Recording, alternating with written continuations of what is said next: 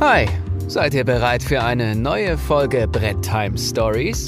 Der maßlose Brettspiel-Podcast aus dem Westflügel Remscheids und der Dunkelkammer Bochums. Mit Haider und dem Potti. Zwei Typen, die früher mal cool waren. Viel Vergnügen. Einen wunderschönen guten Tag, Freunde der Sonne und des gepflegten Brettspiels. Wer sagt das eigentlich immer? Ich weiß es gar nicht. Aber schön, dass ihr wieder eingeschaltet habt. Neue Folge BTS. Und äh, ja, gibt eine kleine Veränderung. Das Ganze jetzt immer nur noch 14-tägig, temporär. Mal gucken, ob wir das irgendwann wieder ändern. Momentan ist es so ähm, unser Geist der Zeit. Und äh, ja, lange Rede, kurzer Sinn. Ähm, Daniel, schön, dass du da bist. Geist der Zeit. Schön, dass ich da sein darf. Guten Tag. ja, gut. Uh, give me the microphone first, or I can bust like a bubble. Compton and Long Beach, now you know you're in trouble. Ain't nothing but a G-thing, baby. To look out, never so be crazy. That rope is a little bit taste me unfadable, so please don't try to fade this. Kurz und knackig. Ja, am Anfang habe ich gar nicht gerafft, dass du jetzt wirklich was singst. Ich habe gedacht, das ist jetzt irgendwie, du willst jetzt irgendwie. Nee, warum mehr so Sprechgesang, aber ich habe auch so ein paar Wortfehler drin gehabt, aber fällt keinem auf. Mm. Gehe ich mal von aus. Ja, eben, auf jeden Fall, zwischendrin habe ich es irgendwie erkannt, aber ich kann es nicht zuordnen. Äh, ja, sollte man eigentlich, denn es ist auf jeden Fall musikalisches Kulturgut und wird am 14.02. nochmal at its best äh, auf der Bühne performen, nämlich zum Super Bowl. Das wird die Halbzeitshow des Jahrtausends in meinen Augen. Und äh, das war Nothing But a G-Thing von Dr. Dre mit Snoop Dogg. Und da mache ich direkt die Überleitung, denn äh, als ich gehört habe, dass die Halbzeitshow ähm, von keinen geringeren als den beiden äh, begleitet wird, habe ich mich fast eingenässt. Also Wow. Äh, da, also die Beats, die die so in den in den letzten 20, 30 Jahren produziert haben, sind auf jeden Fall so richtige Ohrwürmer. Ne? Auch dann zusätzlich noch mit Eminem und Mary J. Blige und äh, Kendrick Lamar. Äh, Kendrick Lamar ist jetzt nicht so, dass ich jetzt äh, aufschreie, aber der hat auch so ein, zwei äh, Top-Titel. Aber so der die die anderen in der Bande wird schon krass. Wird schon, wird sicherlich eine richtig geile Show. Also im Vergleich zu den letzten Jahren, wo man sagt, ja, war okay, ähm, wird das wieder richtig viele Zuschauer an die Bildschirme locken. Ja, also let letztes Jahr war das The Weekend, glaube ich, ne? Ja, war okay, ähm, aber war okay. Ja, war okay, aber war halt auch kein Reißer. Äh, tatsächlich fand ich auch in den letzten Jahren waren die Shows nie so mega geil, aber als ich dann jetzt mitgekriegt habe, so oh krass, ähm, weil das halt, man muss aber auch dazu sagen, äh, das sind natürlich jetzt auch Künstler, die auch meine meine Jugend irgendwie begleitet haben. So Eminem, Dr. Dre, da habe ich irgendwie so mit 15, 16 eine ganz tiefe Phase gehabt. Ähm, gut, Mary J. Blige vielleicht jetzt auch nicht unbedingt, aber auch Snoop Dogg. Also das sind wirklich ja Künstler, äh, mit denen ich auch irgendwie was verbinde. Ne? Deswegen mega geil. Also ähm, feiere ich auch hart ab. Und äh, ja, mein Team ist natürlich Wird mal gut. wieder früh rausgeflogen. Schön im Wildcard-Spiel richtig den Arsch aufgerissen gekriegt. Aber so ist es halt. Ich immerhin ähm, bin ich einer der wenigen Menschen, der sagen kann, ich habe es live miterlebt, äh, wie die Philadelphia Eagles einen Super Bowl gewonnen haben. Und ähm, Live Goal accomplished. Also ich würde sagen, passt. Ähm, ja, bin gespannt. Mein, mein Team ist auch weg. Ja, stimmt. Die Cheeseheads, ne? Aber ich bin gespannt. Also tatsächlich muss man ja sagen, dass eigentlich schon einige Favoriten echt raus sind. Viele Teams, die an eins und ne, also ganz oben gerankt waren, sind raus. Äh, sicherlich auch eine Überraschung. Tennessee Titans habe ich auch eigentlich gedacht, dass die das, also die waren eigentlich auch ein Favorit so. Ähm, und jetzt haben wir im Prinzip ist jetzt alles offen, obwohl man natürlich sagen muss, meiner Meinung ah, nach absoluter Underdog die Bengals. Meiner Meinung nach. Ja, aber ich glaube, äh, jetzt ist der Weg frei für die Chiefs. Also ich hatte die Bills dann jetzt noch auf dem Zettel vorm Spiel. Das war ja wirklich das Spiel des Jahres. Das war wirklich so knapp und äh, wirklich hätte, hatte keinen Sieger verdient. Aber ich glaube jetzt, dass die Chiefs physisch da stark genug sind. So. Ja, andererseits kann es natürlich auch mal sein, ne, dass so ein Team dann irgendwie über, über sich hinauswächst. Ne? Ich meine, es war bei den Eagles in der einen Saison auch, die haben über ihrem Limit gespielt. So, das waren, die sind irgendwann von der Euphorie getragen gewesen. Du hast gemerkt, die Stadt hatte einfach nur Bock und irgendwie es war zum Greifen nah nach so langer Zeit. Und äh, klar war das natürlich dann auch so ein, so ein Dornröschen-Story mit dem, dem Quarterback und so, aber äh, da ist natürlich ganz viel zusammengekommen. Deswegen kann man das gar nicht so genau sagen. Ich würde natürlich auch sagen, auf dem Papier sind die Chiefs auf jeden Fall Fall momentaner Top-Favorit. Ähm, aber die Bengals sind nicht zu unterschätzen. Es könnte so eine Dornröschen-Story werden. Und ich finde vor allem auch, ähm, sowohl die Rams als auch die 49ers haben ihre Qualitäten. Und ähm, also es ist auf jeden Fall ähm, so wie im DFB-Pokal äh, in der deutschen Fußball-Bundesliga. Genau, ähm, auch da, ähm, also auch wenn äh, wir natürlich als alte Gladbacher natürlich auch tausend Tode dich. gestorben sind jetzt und vor allem dann auch noch gegen Hannover. Du glaubst gar nicht, wie viele Nachrichten ich aus Hannover bekommen habe, ne? Ja, das ähm, kann ich mir vorstellen. Weil ich da ja auch ein paar Jahre gelebt habe. Aber ähm, am Ende des Tages muss man sagen, ich feiere es natürlich irgendwie ab, dass jetzt quasi auch wirklich bis auf ähm, ja wenige Teams, wo man jetzt sagen könnte, die stechen da irgendwie raus. Ne? Ich meine, wir haben Karlsruhe, wir haben Hamburg, St. Pauli, Bochum ist mit dabei, was ich natürlich sehr geil finde, dass das der VfL am Start ist. Auf, ähm, 96, obwohl man natürlich sagen muss, auf dem Papier würde ich jetzt sagen, Union, Freiburg und äh, RB sind natürlich schon die Favoriten jetzt irgendwie, aber ja, ist doch geil. Ich würde es halt Freiburg oder Union gönnen, weil die jetzt wirklich auch eine super Saison spielen und das wäre nochmal so ein, so ein i-Tüpfelchen darauf. Ähm, worauf ich aber noch äh, mal nochmal zurück wollte, nämlich äh, neben dem Sport ist ja auch die Musik sehr wichtig und die Halbzeitshow, da wollte ich nochmal drauf zurück. Also ich glaube, nach Nipplegate ist die Halbzeitshow sowieso äh, nur noch kalter Kaffee gewesen bis heute. Hast du den Bowl gesehen? Den habe ich sogar live gesehen. Äh, ne? Ich glaube nicht. Äh, wo Justin Timberlake, Janet Jackson, so. Jackson da den, so, ja, den BH so runterrupft ja, ja. und dann sieht man da so den Nippel und hat man erstmal gedacht, hey, war das jetzt extra, war das nicht extra? Und dann. Äh, es gab auf jeden Fall schon ein paar ähm, prekäre pikante ähm, oh, Halbzeitshows. Ja. Gerade im prüden, prüden äh, ja, ja. Home of the Brave. War, vertue ich mich jetzt oder gab es nicht auch mal diese Halbzeitshow mit Katy Perry und ähm, wer war Katy das Perry. noch? Mit Britney Spears, geil, wo die sich geküsst haben auf der Bühne. Da war doch auch so ein Ding. Boah, ne, das war Madonna und oder Britney Madonna Spears. Ey, da bist du mal ganz, ey, ne? Katy, also ja, irgendwie keine Ahnung. Ähm, aber Katy das Perry war eine coole, war eine coole Show damals, muss man zugeben. Boah, das war so richtig bunt alles. Das war ja. auch nicht so verkehrt. Ja. Hab schon ein paar geile gesehen auch. The Who war auch mega geil. Red Hot Chili Peppers. Ähm, und ja, also ich fand auch damals die Halbzeitshow von ähm, Oh, wie heißt sie noch mal? Jetzt habe ich den Namen vergessen. Die äh, vom Beyoncé äh, war das doch, ne? Die auf diese dieser riesen Pyramide da Ach so, die hatten auch so, kam und so. Ja, Beyoncé, die hatte auch so eine ne? so ein krasses Ding, was sie dann so ein paar Minuten wieder auffahren. Das ist fast so wie wenn du so ein Brettspiel auf den Tisch bringst, ne? In drei Minuten hast du teilweise so einen Aufbau, wo du denkst, boah, boah. boah. Ja, manch, manchmal hast du in drei Minuten auf, wo du denkst, boah. Potti, wie hast du denn deinen Winterschlaf vollbracht hier? Ich glaube, erste Mal in diesem Jahr jetzt wieder live. Erste Mal? Ja. Erste ja, Mal. Ja, ich glaube. Erste Mal. Wir haben uns ein bisschen Zeit Ich mache mal hier, ich mache mal hier so einen kleinen perligen Gerolsteiner auf. Mach ich mir mal hier. Mm, lecker, lecker, lecker. Ja, gönn dir mal den Gerolsteiner. Ja, wie habe ich meinen ähm, Winterschlaf verbracht? Äh, die Uni geht so langsam in die erste Klausurenphase wieder. Ich habe viel an Content vorproduziert tatsächlich. Da laufen auch im Hintergrund viele Sachen. Ähm, das oh. Fokusformat wird jetzt konkreter. Ähm, da habe ich jetzt die Zusagen von Verlagen, die mit mir sprechen werden, was auch super spannend ist. Äh, da habe ich auch von der Community super viel Input bekommen. Äh, da werden wir, und das freut mich riesig, ähm, erste Folge wird halt über Finanzen gehen. Das heißt, wir haben wirklich ähm, Vertriebe, Verlage und so weiter, die auch wirklich mal so ein paar Beispielrechnungen geben, ähm, ne, wie kalkuliert sich so ein Spiel und so weiter und so fort, ähm, wie sehen die Margen aus. Also das war mir irgendwie, ne, da hatte ich irgendwie Bock drauf. Viel vorproduziert, viele Toplisten abgearbeitet äh, und so weiter und so fort. Ähm, unsere Topliste endlich mal gedreht. Und ähm, ich habe mich jetzt so ein bisschen auch wieder auf den Podcast gefreut. Ich muss ja zugeben. Ähm, so ein bisschen. Ja, so a little bit. Äh, nein, ich, ich freue mich, im Prinzip freue ich mich mehr drauf. Obwohl, du kennst es ja auch, manchmal hat man dann keinen Bock und denkt sich, boah, war schon so ein langer Tag jetzt und heute irgendwie jetzt noch mal wir machen das ja nicht hauptsächlich. Hör auf, du hast den Mittwoch ausgewählt und ich habe vorher mal gesagt, das ist mein langer Schultag. Bin jetzt gerade auch erst aus der Schule gekommen. Ja, aber ich meine ja grundsätzlich. Es ist, ne, ich, deswegen sage ich ja, du kennst das ja, ja auch. Dann hast du so einen langen Tag. Und ich meine, wir machen das ja nicht hauptberuflich. Wir können uns ja nicht jeden Tag um 12 Uhr hinsetzen, irgendwie nach dem Frühstück und dann irgendwie einen Podcast aufzeichnen. Ah, ähm, und muss wieder ab ins Homeschooling, dann geht wieder. Ja, genau. So, und deswegen ist man schon manchmal, dass man sagt, so, puh, ich glaube, es ist ähm, für uns der richtige Weg, dass wir jetzt erstmal gesagt haben, wir machen das jetzt mal 14-tägig gucken natürlich, wie sich das langfristig wieder einpendelt. Ne? Vielleicht haben wir irgendwann wieder so Bock, dass wir sagen, wir machen es auch wieder wöchentlich.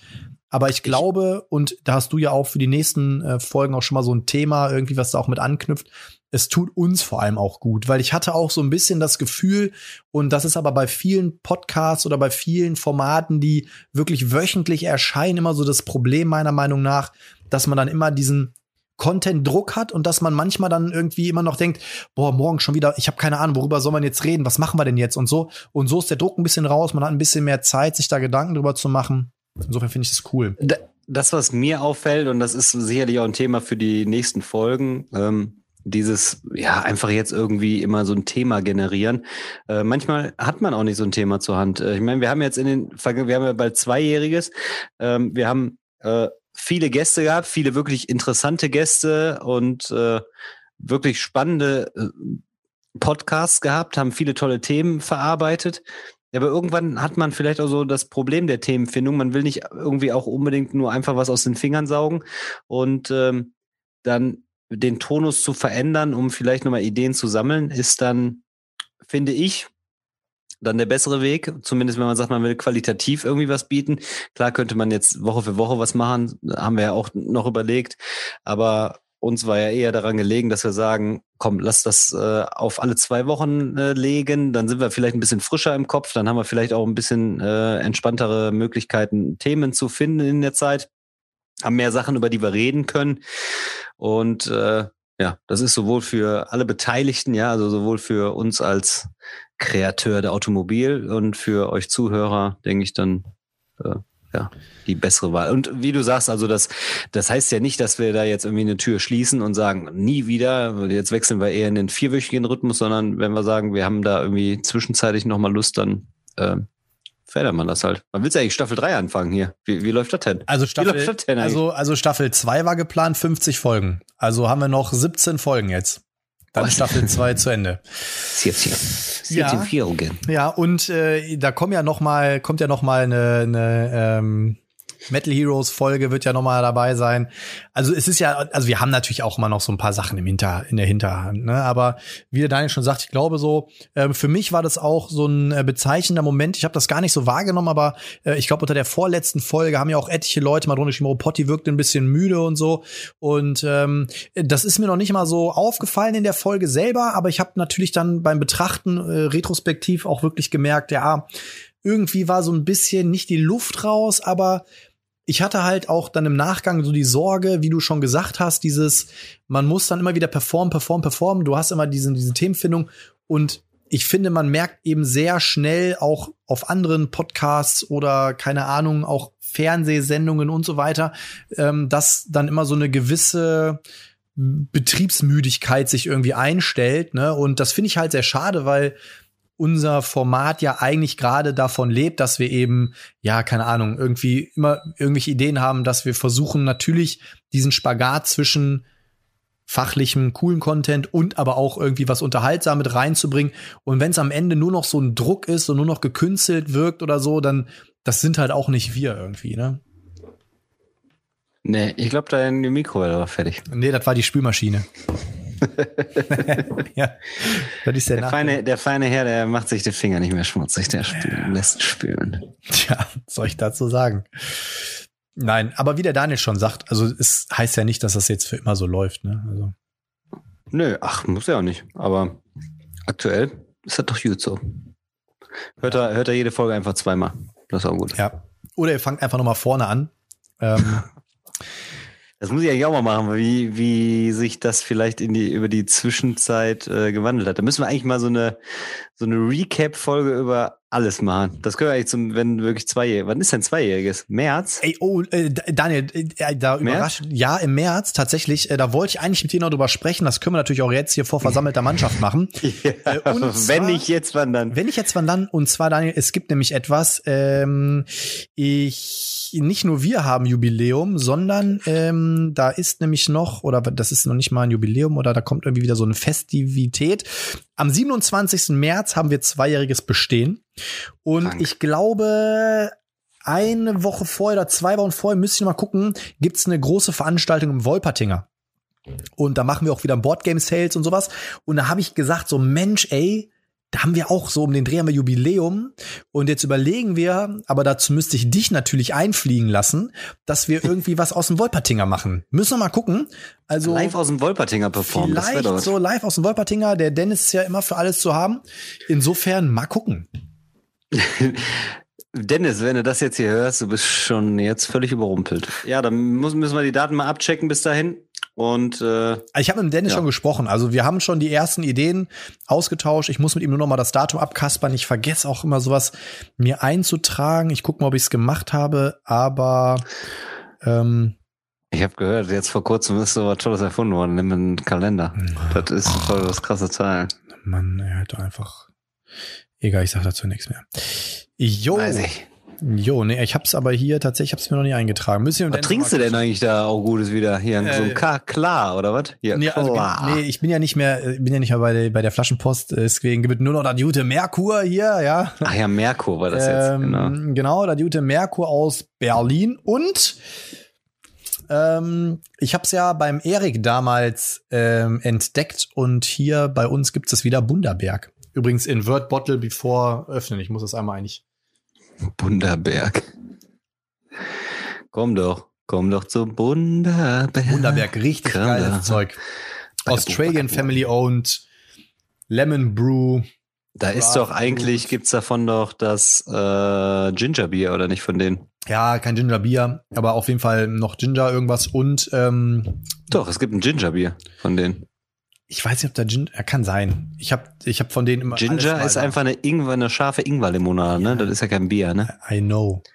Ähm, und da gibt's noch irgendwie so irgendwas mit Berries, Wild Berries oder sowas. Ja. Und bei dir? Berry. Ja, weil wir ja ein bisschen früher haben und gleich noch Abend gegessen wird hier im Hause Heiderowski, gibt es hier, ich muss noch klar in der Birne bleiben, denn vielleicht gibt ja nachher noch irgendwie eine Partie mit den Ninner. Was Oh. Brettspieliges quasi. Ähm, ach so, ähm, apropos. Ich hatte ja gerade ähm, Asmodee Presse-Event, vielleicht für dich. Ja. Äh, sie, ähm, da war ja auch hier äh, Lookout-Spiele. Und du bist ja so ein riesen Cantaloupe-Fan. So, Cantaloupe 2 ist ja, glaube ich, bei dir jetzt schon, müsste jetzt da ankommen demnächst. Ist ja um Schiff, hab Nee. ich gehört, ne? Ja, aber das ist schon ausgeliefert. Wir haben das über Pegasus bestellt. Pegasus und ich, wir sind ja nicht mehr so. Und äh, obwohl wir das früh bestellt hatten, mit mehreren Leuten, äh, sind wir schon wieder in den Nachbesteller gerückt. Also wir haben es bestellt, seitdem es also seitdem das quasi gelistet war. Und jetzt sind schon wieder alle weg, scheinbar über den Pegasus Shop. Und Aber sagen wir so, wir sind leer ausgegangen, warum auch immer. ihr müsst es so sehen. Ähm, es ist ja so, wenn man im Casino Scheiße baut, dann kriegt man ja europaweites Casinoverbot und immer wenn man dann in so ein Casino geht, dann kommt so ein, wird, leuchtet so ein Foto auf und dann steht da so Danger und dann musst du das Casino verlassen. Und äh, genau das passiert, wenn der Daniel bei Pegasus eine Bestellung Nix mit. Scheiße. Dann hast du direkt Das dahinter. Müssen wir jetzt hier nicht öffentlich, müssen wir hier nicht weiter öffentlich äh, diskutieren, aber da, da war eine ne, ne Grauzone Verkettung. und eigentlich, und nee, und in dieser Grauzone bin ich eigentlich mit einem Nachteil am Ende. Obwohl ich eigentlich nicht mit einem Nachteil, ich bin ganz normal mit meinem, ja. Aber Es gab eine war irgendwie ein bisschen un, ungeschickt alles und äh, am Ende. Äh, kennst du diesen Film Butterfly-Effekt? Das ist wirklich so, wenn einmal, wenn einmal alles glatt läuft, läuft alles glatt, aber wenn einmal der Butterfly schnattelt, dann äh, kann man das Chaos nicht mehr aufhalten. So, ja- so würde ich das kurz zusammenfassen. Es war ja eine Verkettung und man muss ja dazu eigentlich sagen, ähm, die Trieb, also die Triebfeder, warum im Prinzip da dieses, dieser Domino Day stattgefunden hat, war ja noch nicht mal von dir. Du warst ja im Prinzip nur das ausführende Organ. Aber wir wollen das ja, gar nicht. richtig, ich wollte das gar nicht. Ja, ich weiß ja. Aber wir vertiefen das Ganze nicht. Wir lassen jetzt mal Raum für Spekulationen. Das ist auch immer ganz witzig. Ja, ja, das ist viel Leute- witziger. Was die Leute denken, was da passiert ist. Ähm, ja, insofern witzig, witzig. Äh, Übrigens beim Thema witzig, was es gibt, wenn du, wir waren ja gerade schon mal so ein bisschen retrospektiv über unseren Podcast am Philosophieren dran. Ähm, hast du eine Folge, die dir im Gedächtnis geblieben ist? Ja, einige, einige. Aber Ich eine, weiß, wo du sagen die würdest, die ist bei mir ganz oben, da muss ich immer wieder lachen oder, oder dann denke ich oft das mal dran. Ich weiß nicht, ich, ich fände es mal geil, wenn irgendwer mal, also nicht wir selber, sondern irgendwer einfach so einen Zusammenschnitt der besten Szenen machen würde. Sowas finde ich geil, wo man sich dann selber so nur kaputt lang kann. Aber das ist, glaube ich, so mit viel, viel Arbeit verbunden. Äh, Daniel, das machen wir. Das, das übernehme ich. Ich mach mal so einen Zusammenschnitt aus allen so ein Folgen. Medley. Boah, das und ist krass. die auf jeden Fall. 50. Folge, Ende von Staffel 2, ähm, machen wir eine Live-Folge, wo wir auf unseren eigenen Podcast reacten. Was hältst du denn davon? Das heißt, Ja. wir, wir machen die ganze Zeit die Szenen und dann quatschen wir da so ein bisschen drüber. Das ist doch cool. Ja, das wäre, das fände ich zum Beispiel ganz gut. Ähm, ja, es sind ein paar Folgen hängen geblieben. Ich fand, äh, ja, mit viele Folgen mit Autoren fand ich natürlich geil. Ne? Ich fand Jamie Steckmeier irgendwie, denke ich mal, ganz oft dran. Warum auch immer, aber ich habe nicht mehr so die genaue Erinnerung über den Gesprächsverlauf, aber ich fand den einfach unheimlich sympathisch. Der war so entspannt, der Typ, so und äh, eigentlich ja voll der Superstar, so gefühlt, ne? Äh, der Szene. Und der war sehr, sehr entspannt. Ähm, David Turzi fand ich auch mega witzig, wie das zustande kam. Also ich fand auch mit Frank Heeren, das fand ich, äh, das war ja eine beliebte Folge, das fand ich äh, bis dato auch sehr, sehr cool. Aber ich meine, greifen wir jetzt natürlich vor, aber wir werden das ja nochmal rekapitulieren. Aber viele, viele, also wirklich viele Sachen, die wir erlebt haben, ne, auch in der Zeit. Ich finde auch, äh, klar, diese ganzen Autorentalks und so waren schon geil, aber es gibt eine Folge, ähm, da muss ich mich immer wieder äh, dran erinnern und da finde ich einfach, das ist von allen Folgen eigentlich der coolste Titel und auch das, was wir da drin besprochen haben, fand ich einfach cool und zwar Staffel 1. Ich glaube, das Ich muss glaube, eine der ersten Folgen gewesen sein. Mit dem Corona-Gedönsbums da bestimmt. Nee, das war ja die erste Folge mit dem Corona-Puff. ähm, nee, und zwar ähm, Paketdienste, die nach Perlen tauchen. So, ja, das war auch witzig. Äh, ja, der die- Titel war witzig die- auch hier. Ja, auch die, die Folge fand ich witzig, weil wir halt äh, natürlich auch über unsere Ergebnisse mit unseren Paketlieferanten gequatscht haben und gleichzeitig aber auch über spezielle Spiele gesprochen haben. Ich fand, es war ein sehr cooler Mix. Ähm, ja, fand ich geil. Ja, die war auch witzig, ja. Also man erinnert sich am Nach im Nachgang dann doch nur an viele Sachen. Auf Aber-. Es ist natürlich witzig, vielleicht andere zu sehen oder zu hören, die dann, aber das machen wir dann, wenn es soweit ist, äh, die dann vielleicht auch sagen, das war deren Highlight-Moment oder das fanden sie witzig oder schockierend oder was weiß ich. Also es kann ja auch sein, dass man das so sieht. Aber ja, wir haben schon eine ganze Menge, ganze Menge bis dato gemacht jetzt. Und äh, Am Ende ist das hier wie bei Joko und Klaas bei Porno Ping Pong. Omas von der Müllhalde, ähm, Exzesse mit alten Schabracken. Dieser Film macht betroffen. jeder. So, Ja, aber du hast ja, du hast ja auch, äh, genau, erstmal wolltest du ja vom Asmodee-Pressetag ein bisschen berichten, genau. Und da habe ich dich, also sind wir jetzt quasi rausgekommen, ne? Quasi Lookout-Spiele. Ähm, ja, den dritten Teil dann oder was veröffentlichen die? also wenn ich das richtig verstanden habe, dann soll der dritte Teil tatsächlich bis Essen erscheinen. Ja, aber es ist jetzt auch beim zweiten Teil, ich weiß nicht warum, da ist so ein Errata jetzt rausgekommen. Da war irgendwie ein Fehler drin, dass man das nicht lösen konnte. Habe ich zumindest bei ganz vielen bei Facebook irgendwie vernommen. Ähm, das ist natürlich so ein, ja, so ein kleiner schwarzer Fleck auf der. Also das Spiel an sich ist geil gewesen. Zweite habe ich jetzt auch von einigen gehört, dass das äh, toll war, aber ähm, ja, manchmal ist das so, glaube ich, so, wenn was neu ist, ist nochmal eine Ecke geiler. Und äh, Jetzt der zweite Titel, der versucht das dann wahrscheinlich wieder aufzunehmen. Da war irgendwie wohl ein Spiel im Spiel noch drin. Das war ein bisschen zu dominant.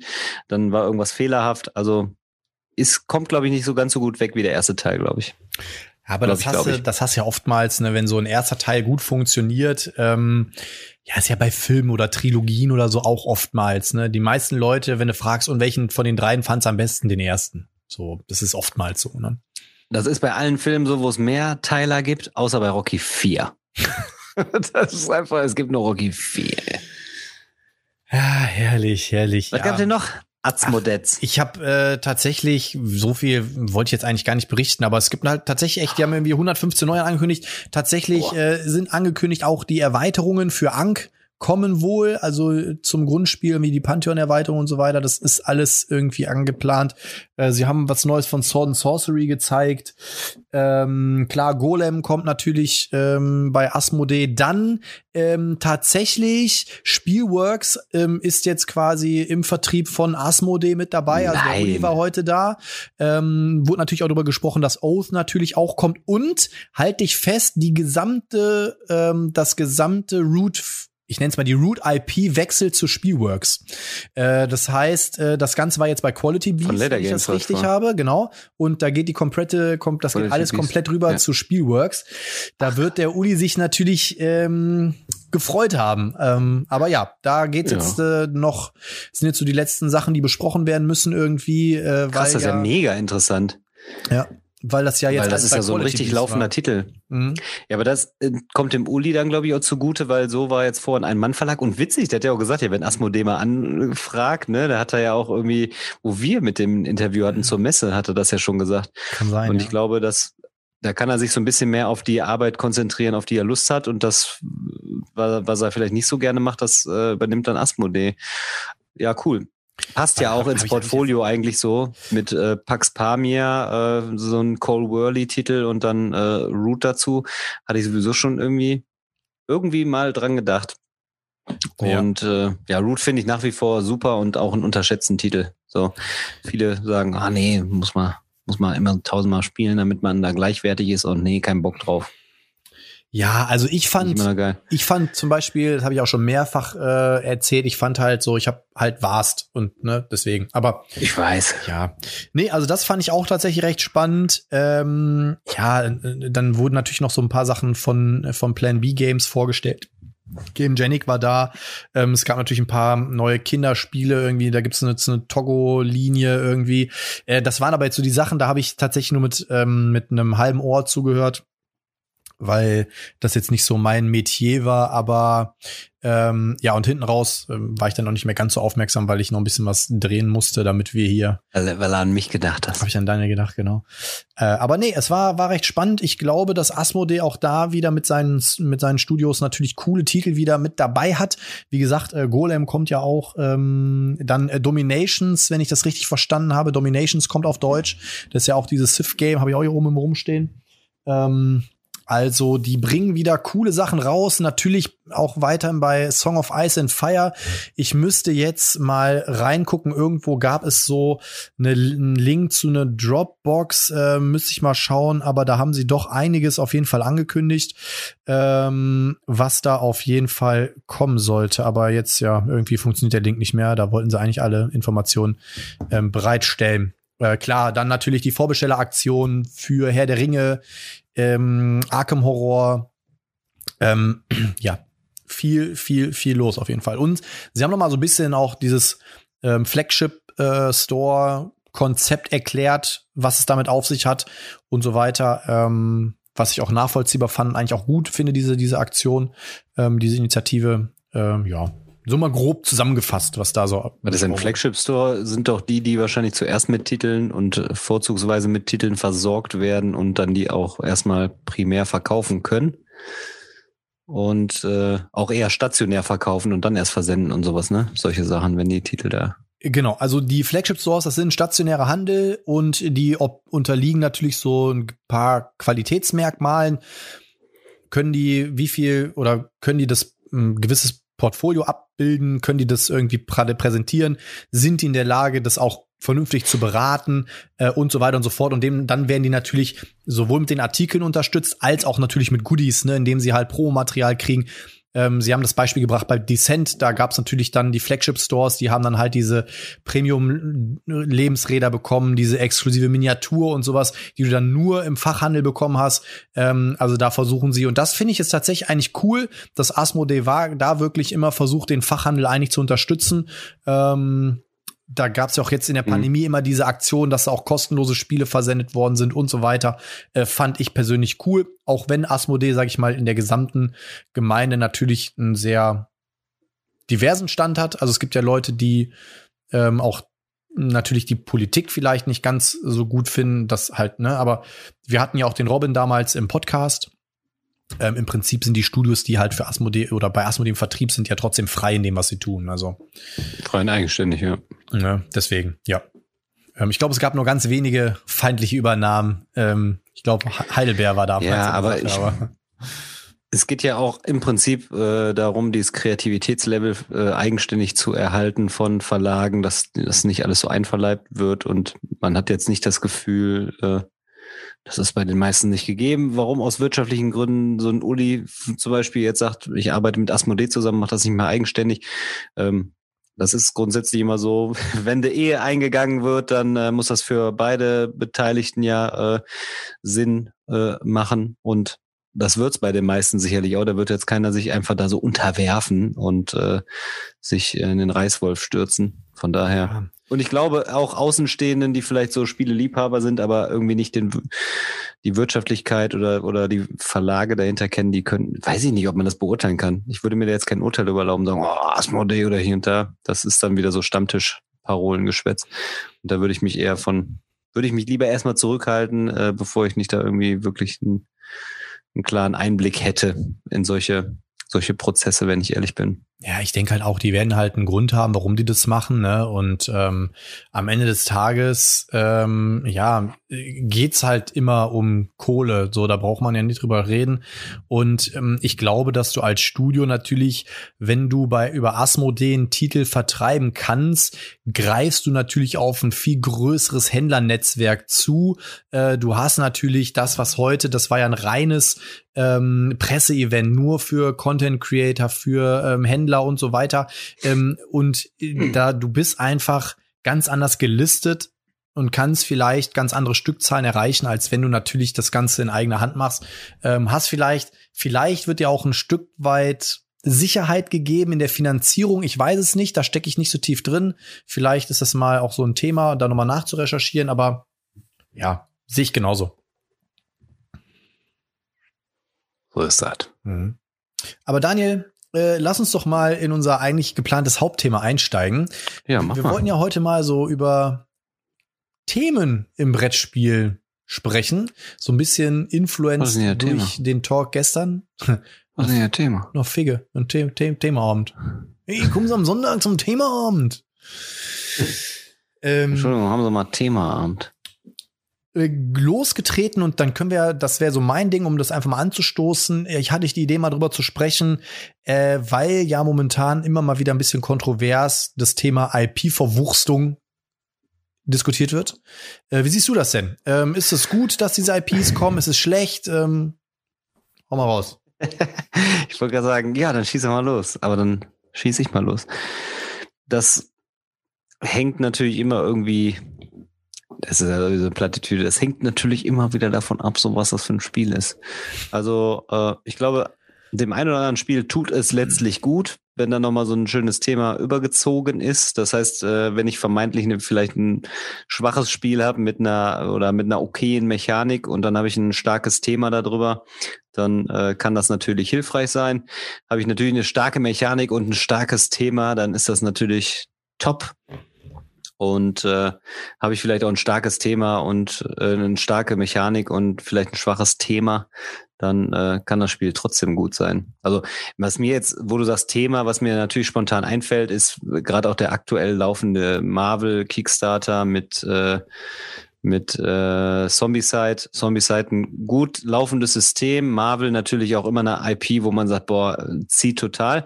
Ähm, Im Vorfeld, ich find's wieder absolut geil. Die Leute im Vorfeld wieder so, ah ja, und ja, wieder Simon, fällt dir nichts ein, aber nach fünf Minuten 30 Millionen eingenommen, so gefühlt. Äh, also äh, scheinbar schafft Simon es ja dann doch den Zahn zu treffen, denn äh, sonst würden das nicht so viele Leute unterstützen und Interesse daran haben.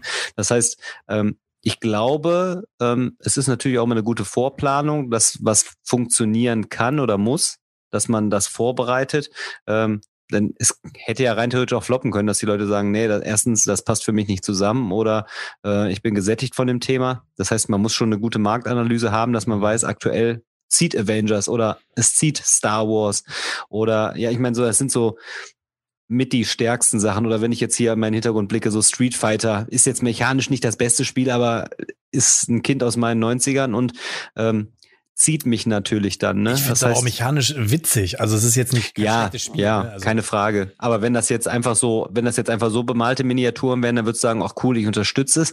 Aber weil Street Fighter ist, ist das schon gefühlt, dass man sagt, oh, ich will das unbedingt haben. Und ich bin auch heiß auf Mortal Kombat.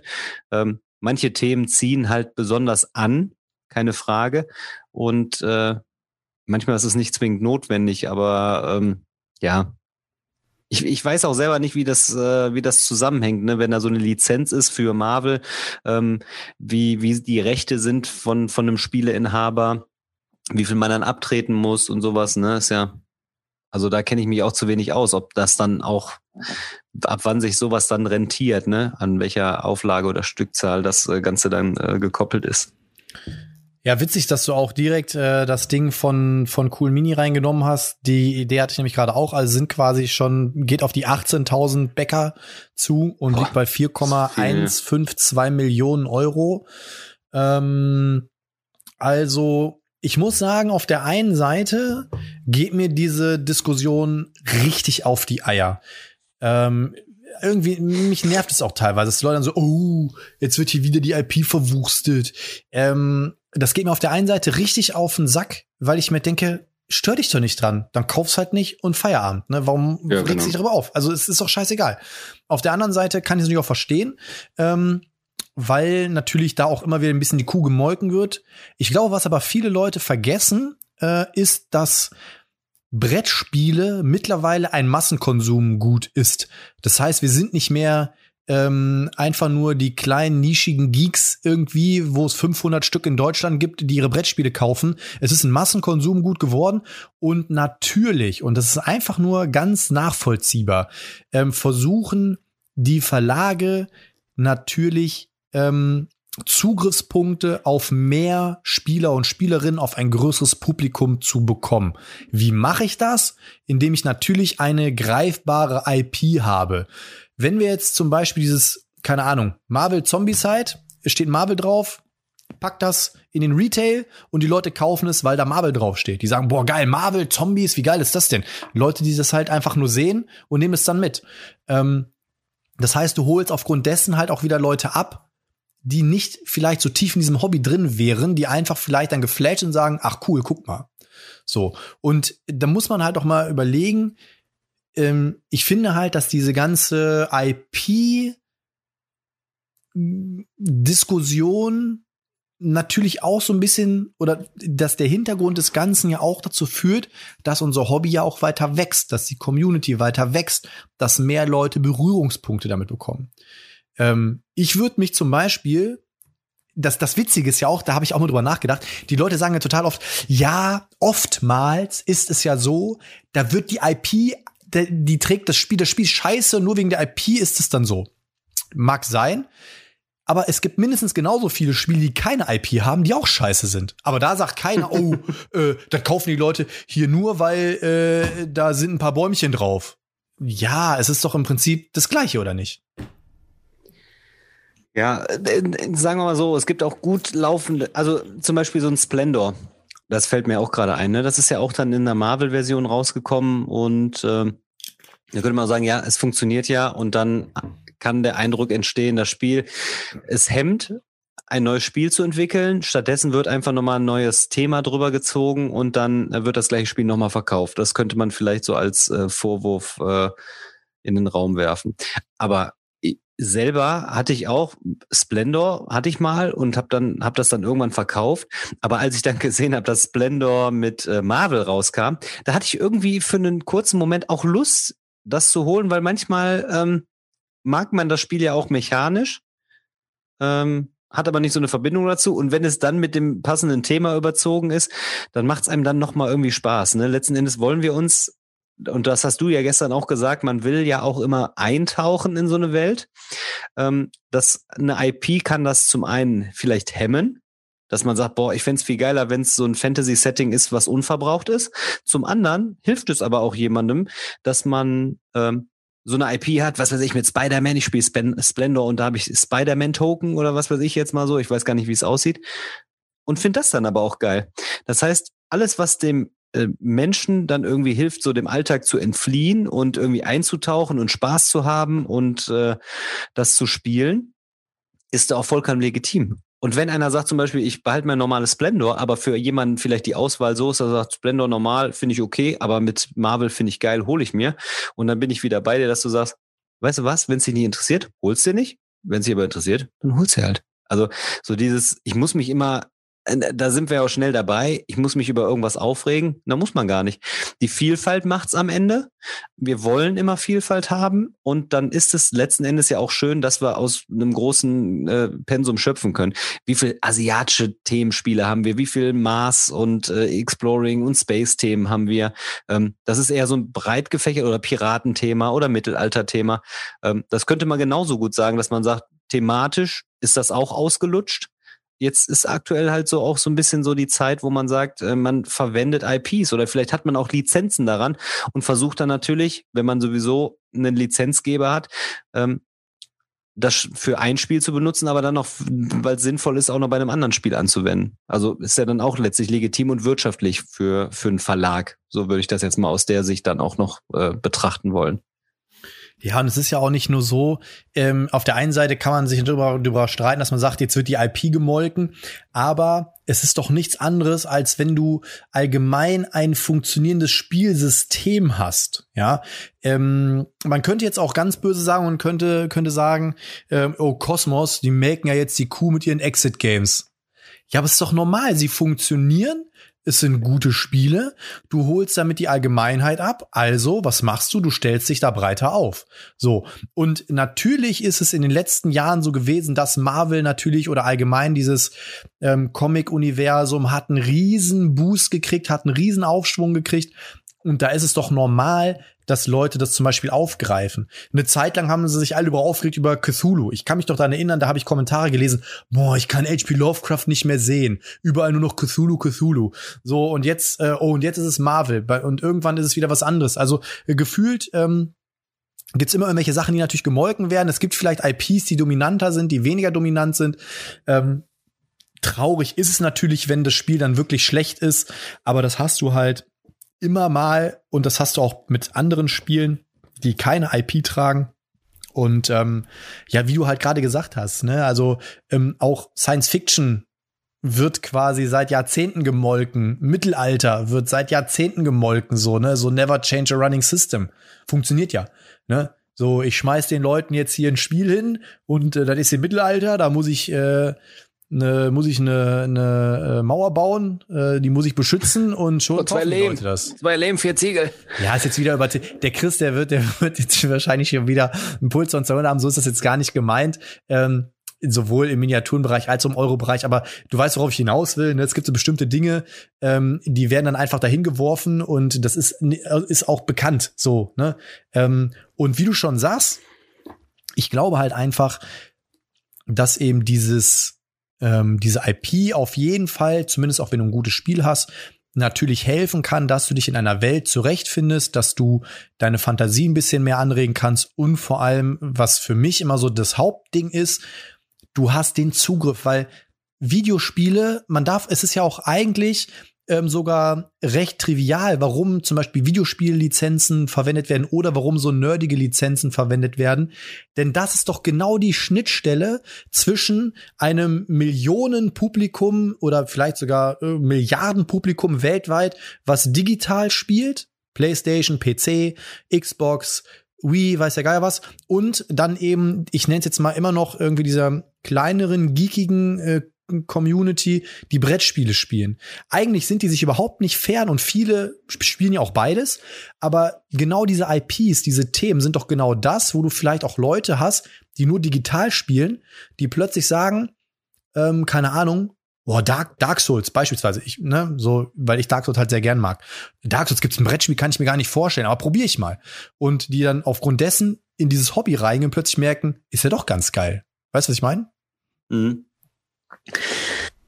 Ja, also ich kann auch verstehen, also es gibt ja Lovecraft, äh, nee, nee, Love Letter so und äh, dann gibt's noch Lovecraft Letter und da gibt es ja auch Leute, die dann beispielsweise sagen, oh nee, dieses kitschige Artwork interessiert mich überhaupt nicht.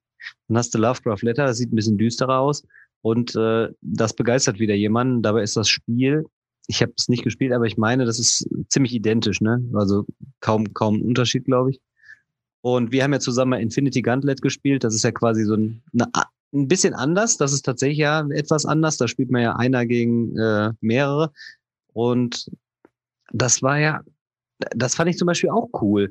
Das heißt also, wenn es dann auch noch das Spiel vielleicht ein bisschen verändert und äh, weiterentwickelt, also auch eine Veränderung reinbringt, wo man sagt, die ist thematisch sinnvoll, dann äh, ist das natürlich auch cool. Dann macht das auch Spaß. Wenn man jetzt, ich meine, was war's? Ich glaube, Imperial Assault ist äh, quasi der Ableger von Descent, ne? Von dem, oder? Ähm, nee, genau. Äh, ja, doch, ja, ja, klar, ja, klar. Also, ähm, also die sind so basiert auf äh, so, Descent 2, genau. Genau, das sind so, die sind dann so deckungsgleich. Aber auch da würde man ja jetzt vielleicht im Nachhinein noch nicht kritisieren, sondern sagen, ich spiele Imperial Assault, sind zwei nebeneinander existierende Spiele einfach, weil sie dann auch, ja, ich glaube, man muss da auch unterscheiden zwischen thematischen Spielen hm. und vielleicht jetzt so ein, so ein Euro-Game, wo man sagt, so ein Euro, was eigentlich klassisch eher hart mechanisch ist, wo das Thema letzten Endes egal und austauschbar ist.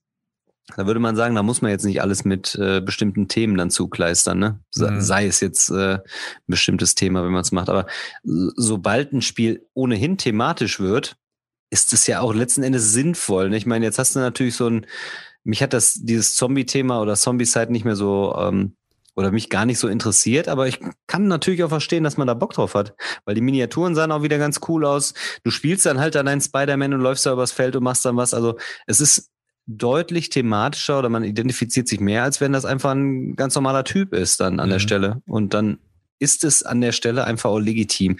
Und ich meine, der Erfolg gibt ja dann wieder recht, das habe ich als Eingangsstatement gesagt. Dann hast du wieder die Neider, die sagen, so eine Kacke, ich guck's mir maximal an, gehe aber nicht rein. Aber das hörst du von jedem Zweiten. Aber wenn es dann doch jeder Zweite so sieht, dann kann man sich ja im Nachhinein auch wieder fragen, aber warum hat es dann trotzdem 18.000 Unterstützer, wenn es nur, also es sind ja schon eine Menge dann auch und ja. Und das ist ja auch das, was ich meinte mit dem Spielsystem. Ich meine, ähm, Zombies halt nach wie vor, es ist mechanisch kein Mega-Reißer, aber es ist halt ein in meinen Augen cooles Gateway-Spiel. Und ähm, dementsprechend, es funktioniert ja. Ich meine, sie haben so viele Serien davon jetzt rausgebracht und wie du schon sagst, es sind, sind immer Millionenprojekte und es sind immer ähm, genügend Unterstützer. Also kann das ja nicht so Grütze sein, wie die Leute immer denken oder sagen. Äh, und deswegen, ja, aber gut, Cool Mini ist ja auch so ein Verlag, der ja auch sehr polarisiert. Ähm, aber ja. das ist vielleicht ein anderes Thema. Aber vielleicht wir haben ja gestern auch im, im Talk mit dem Felix und ähm, Hunter und der Sandra auch mal das eine oder andere angesprochen. Äh, was würdest du denn sagen? Was sind denn so Themen, die vielleicht nicht verbraucht sind oder ähm, vielleicht auch Themen, die verbraucht sind, wo du wirklich sagst, das kann ich persönlich nicht mehr sehen? Ähm, gibt's da irgendwas? Ich finde äh, so dieses äh, Food Chain Magnet oder dieses Barrage, so was so thematisch so ein bisschen, also so richtig thematisch wirkt, entweder so 50er, 60er Jahre oder auch 20er Jahre, ähm, und wenn das dann entweder so, so Comic-Art-mäßig oder wirklich so ein bisschen düster auch ist, finde ich, finde ich zum Beispiel sehr, sehr geil. Mhm. Und äh, ja, da, da das äh, reizt mich schon mal irgendwie so. Ähm, so Mittelalter-Themen und so, das, da wäre ich, glaube ich, so ein bisschen überdrüssig. Aber da würde ich mich auch tatsächlich ähm, da so einordnen, wenn ein Spiel dann letzten Endes gut ist, dann ist mir das Thema dann da vielleicht auch noch egal, aber ich würde es nicht um präferieren jetzt an der Stelle. Da würde ich sagen, ja, dann würde ich eher den Blick auf was anderes werfen. Jetzt so ad hoc schwierig, weil ich habe jetzt irgendwie tatsächlich, ähm, ja, ich habe jetzt Etherfields zum Beispiel gespielt und da merkst du diese Traumwelt, das finde ich eigentlich ganz cool und das ist einfach so eine offene und nicht also nicht so schon vorgegebene äh, IP ist, finde ich das sehr interessant. Ja, sowas, das, das finde ich schon ganz gut, auch wenn es so im Hier und Jetzt spielt, so manchmal, was so, ähm, so, so ein bisschen so ein Mix aus so zwischen realer Welt und, und jetzt so in dem Diesseits, also jetzt spielt. Da kann man sich auch ganz gut äh, identifizieren. Muss nicht immer alles Mittelalter sein, muss nicht immer Pirat oder Space sein. Und äh, ja, ich bin jetzt auch nicht mehr so, dass ich jetzt sage, ich muss jetzt zehn Spiele von Marvel haben, also wenn es jetzt nicht gerade thematisch ist. Aber ich habe ein Batman-Spiel, ich habe ein Marvel-Spiel, ich habe äh, ein Robin Hood-Spiel. Also man hat ja schon eine Menge. Auch Antike, Antike ist natürlich sehr dominant. Das, äh, aber wenn es dann gut ist, dann ist auch völlig egal, ne? Wenn es, wenn's, äh, aber ich glaube Mittelalter oder so, das, äh, da brauche ich jetzt nicht so 100 Spiele noch von, wenn ich ehrlich bin. Aber da scheiden sich auch wieder die Geister, ne? Also ich persönlich bin ja auch, da stehe ich auch voll zu. Äh, es gibt im Prinzip zwei Thematiken, die finde ich einfach super spannend und wenn da die Mechanik und das Spiel passt, dann bin ich doch dabei. Das ist einmal Science Fiction ich stehe einfach total auf Science Fiction, das ist einfach so mein Ding. Und äh, tatsächlich, was mich halt auch immer huckt, sind so historische Sachen. Ne? Ähm, so, keine Ahnung, deswegen, ähm, ich habe ja auch zumindest eine kleine, aber feine GMT-Titelsammlung oder auch von Dan Verson Games. Äh, ich habe ja auch ein paar Co-Sims oder, oder Wargames oder so. Ähm, oder auch Black Orchestra, finde ich, ist auch ein super thematisches, historisch, äh, historisch cooles Spiel eigentlich. Ähm, weil eben auch durch diese ganzen Encounter und so, die du da umdrehst, die sind ja wirklich passiert. Das sind ja wirklich diese Ereignisse, die da stattgefunden haben und so. Also ähm, sowas finde ich total cool. Ähm, da weiß ich auch nicht, ob ich mich da so ein bisschen satt dran gucken kann, was mir aber so ein bisschen fehlt. Und äh, deswegen, da habe ich vor ein paar Tagen auch noch mal irgendwie überlegt und überlegt, ähm, sind so richtig, richtig coole Sportspiele. Äh, wir haben da ja auch ja, schon mal drüber gesprochen, ja. ne, so ähm, jetzt gab's ja das Eleven, glaube ich, dieses Fußballmanager-Ding ich bin da immer noch nicht ganz von weg. Immer, es gibt immer noch so, ich hatte jetzt so, ich glaube, der Pledge Manager ist ja offen oder er sollte jetzt immer öffnen, ich habe keine Ahnung. Er hat gestern, glaube ich, geöffnet. Ich habe eine ja. E-Mail bekommen. Ähm, da denke ich mir natürlich trotzdem, ah, irgendwie als Fußball begeisterter Mensch sollte man da vielleicht irgendwie reingehen und vielleicht ist ja doch ganz cool, aber das fehlt mir so ein bisschen. Also so richtig coole Sportspiele, so die das Thema, also ich meine, zum Beispiel First and Roll, okay, ist cool. Da habe ich jetzt auch dran gedacht, ja, genau. Das ist zwar cool, aber ähm, irgendwie, gerade wenn ich jetzt über Super Bowl nachdenke und wenn ich die Spiele gucke und so, ähm, irgendwie möchte ich mehr davon haben, so nicht nur ein bisschen Gewürfel und hier so ein bisschen, ah, du hast mich geblockt oder nicht, sondern irgendwie will ich da mehr von haben und Fußball genauso. Da gibt's ganz viele andere Sportarten noch. Ähm, digital ist das immer cool umgesetzt, da hast du irgendwelche Managerspiele oder so.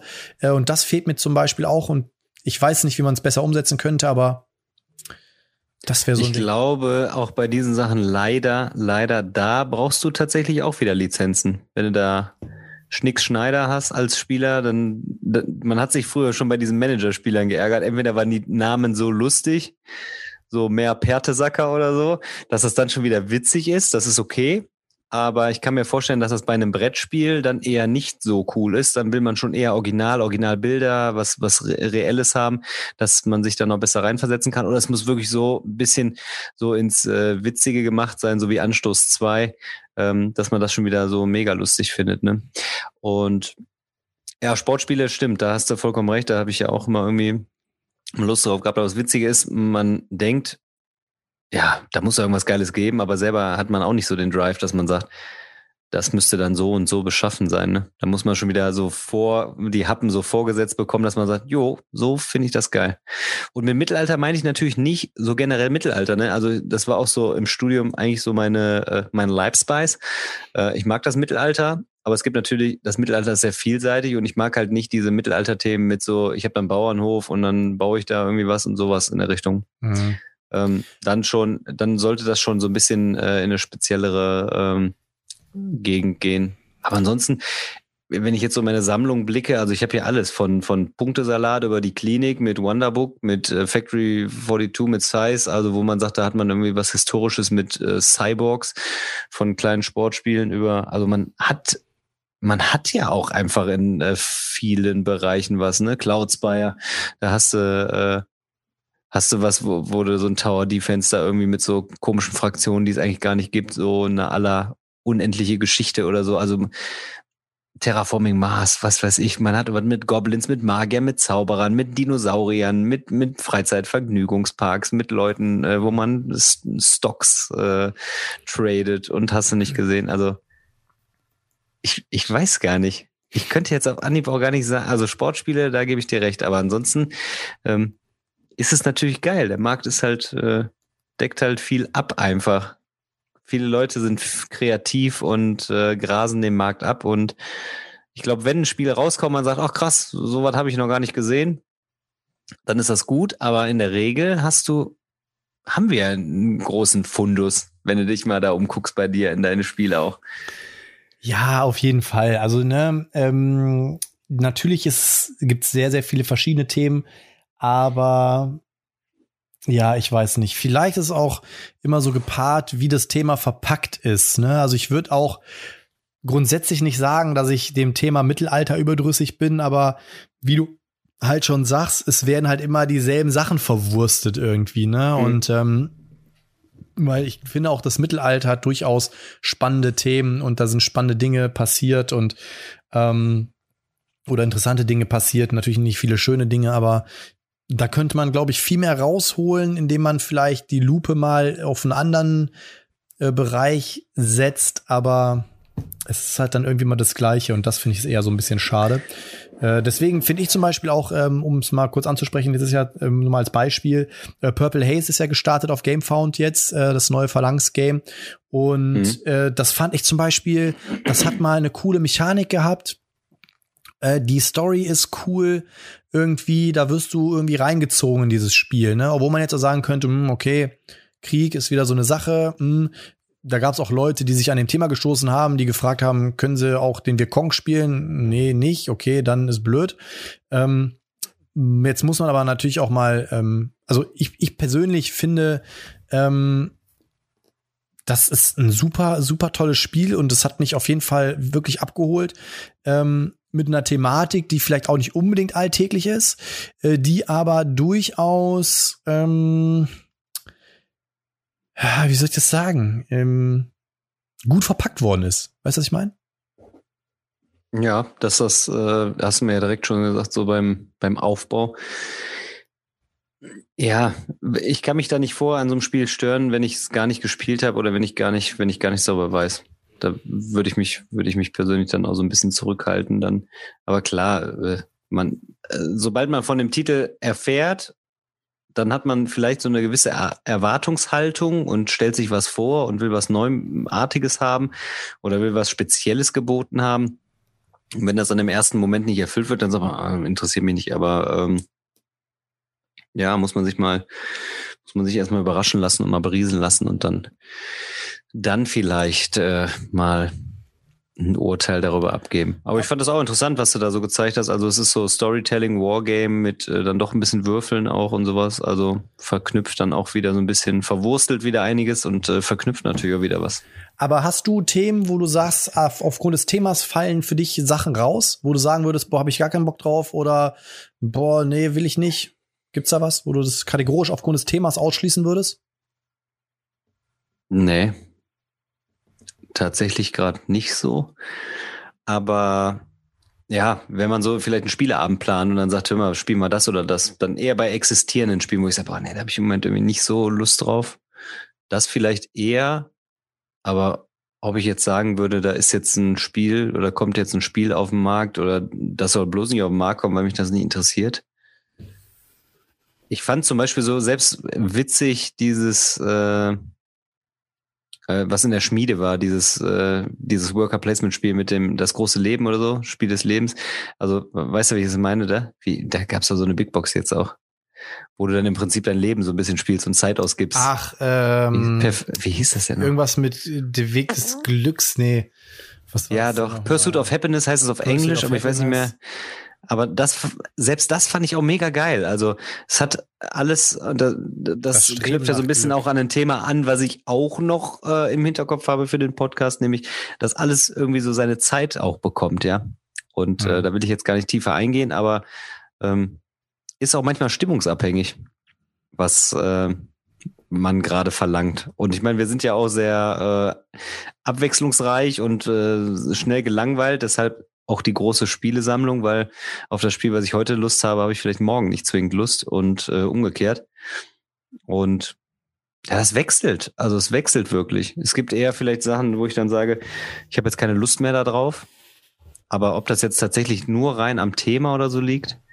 Ich habe jetzt zum Beispiel gedacht, was mir, was mir jetzt so aufgefallen ist, was der Eugy beispielsweise feiert, sind diese ganzen T-Spiele. Und das ist ja jetzt nicht unbedingt thematisch, aber ich denke, so muss man denn krampfhaft immer ein neues T-Spiel rausbringen.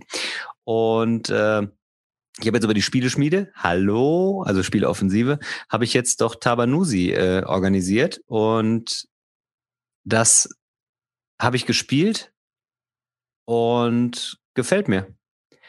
Und da würde ich sagen, oh, das ist ganz dicht gefolgt von Zolkin, aber diese Spiele sind auch alle ähnlich. Die haben nämlich so drei so Leisten, auf denen du irgendwie ein bisschen hochwandern musst, weil die am Ende Siegpunkte bringen und vielleicht in der Zwischenwertung Punkte kriegen. Und währenddessen machst du ein Worker-Placement-Teil und machst Aktionen. So, bei Tabanusi ist das gut gelöst. Und dass es mir richtig gut gefällt, das ist so, dass ich gesagt habe, ich muss mir das nicht unbedingt holen. Dann habe ich aber darüber nachgedacht, oh, ich würde es schon gerne haben, würde es schon gerne nochmal spielen. Aber ich finde so dieses krampfhafte, zum Beispiel Tekenu und äh, wie sie nicht alle heißen, die dann auch so wieder so ein bisschen ähnlich sind mit, da habe ich drei Leisten, da muss ich hochwandern und im Zentrum des Spielfeldes mache ich dann irgendwas. Äh, wir wechseln immer Reihe um, haben einen Zug und dann haben wir nach 16 Zügen ist das Spiel vorbei. Ähm, von diesen klassischen Euros beispielsweise, da würde ich eher sagen, da, das interessiert mich nicht zwingend so, aber Tabanusi äh, rückt schon wieder aus dieser klassischen Reihe raus, wo ich sage, auch cool, das macht schon wieder ein bisschen was. Das heißt, auch da wieder kategorisch, ich würde gar nicht sagen, boah, alle T-Spiele reizt mich gar nicht, sondern muss man dann äh, von Spiel zu Spiel dann eigentlich im Prinzip schauen, ne? Aber da ist ja dann die Frage, unterscheiden sich die Spiele so massiv, dass man sagen kann, okay, ich will jetzt drei, vier T-Spiele? Oder ähm, unterscheiden sie sich so geringfügig, dass du sagst, es sind alles eigenständig gute Spiele, aber es reicht auch, wenn du ein oder zwei dieser Spiele hast. Weißt du, was ich meine? Mm, ja, genau. Ja, das war ja bei Tabanusi jetzt für mich äh, schon gegeben, dass ich sage, so dieser Auswahlmechanismus, der hat mir wirklich gefallen. Das ist, also das ist wirklich wieder ein Spiel, was mir, was, was ich echt cool fand. So. Ich kann ja ja, eigentlich wollen wir ja generell über Mechaniken sprechen, aber wenn wir jetzt gerade schon mal dabei sind, du, du äh, bist mit deinem Arbeiter, bist du äh, auf einem Feld und du wählst dann einen Würfel aus auf dem Feld, wo du bist. Und der zeigt dir an, auf, äh, es gibt fünf Bereiche, auf welchen Bereich du danach wechselst. Und damit steuerst du im Prinzip, wo du hingehst und wo du dann deine Aktion machst. Und in jedem Bereich machst du immer drei Aktionen. Du kannst, glaube ich, aus fünf wählen und machst drei Aktionen. Das heißt, du hast schon eine gewisse Vorplanung. Also es ist komplex, hast eine Vorplanung und kannst über den Würfel steuern, wo du hingehst und musst das auch so ein bisschen äh, ähm, ja, durchdenken. Und das war irgendwie ein elegantes Spiel wieder. Das wirkte nicht wieder so wie, so ich muss einmal im Jahr ein Spiel rausbringen. Ich glaube, der, der Genickbruch eines Spiels ist immer, dass du das Gefühl hast, ah, das ist jetzt sowohl mit Thema als auch vielleicht so äh, mit, mit, mit herausbringen als solches, dass du denkst, ah ja, jetzt müssen die wieder ein Spiel rausbringen, weil ist ja wieder ein Jahr vorbei und so. Und das wirkte jetzt halt nicht so. Das wirkte wieder so wie so ein bisschen frisch. Und das ist vielleicht auch das Problem vom Thema, ob jetzt Marvel drinsteckt oder nicht. Äh, wenn du das Gefühl hast, so, ah, das kommt jetzt nur in diesem Moment auf den Markt, weil sie dieses Jahr noch ein Spiel rausbringen müssen, dann ist das schlecht. Wenn es aber ein Spiel ist, was durchdacht ist, was gut ist, so wie von mir aus äh, Simon, äh, ja, Zombie-Side mit, mit Marvel, dann ist das doch okay. Das wirkte jetzt nicht so gezwungen irgendwie. Das wirkte schon durchdacht jetzt an der Stelle. Und ich meine, es gibt auch jetzt in letzter Zeit natürlich viele Marvel-Titel. Äh, Marvel Champions, Legendary ist ein alter Titel, den ich geil finde. Dann gab es doch hier dieses äh, mit diesen kleinen komischen äh, anderen Marvel-Knubbelfiguren da. Dann gab's äh, Time Crisis Protocol oder sowas, hast du auch eins. Also es gibt ja super viele äh, Marvel-Titel. So soll sich halt jeder aussuchen, worauf er Bock hat. Ich meine, jetzt haben wir uns auf Marvel hier eingestellt, weil das natürlich so eine starke IP ist.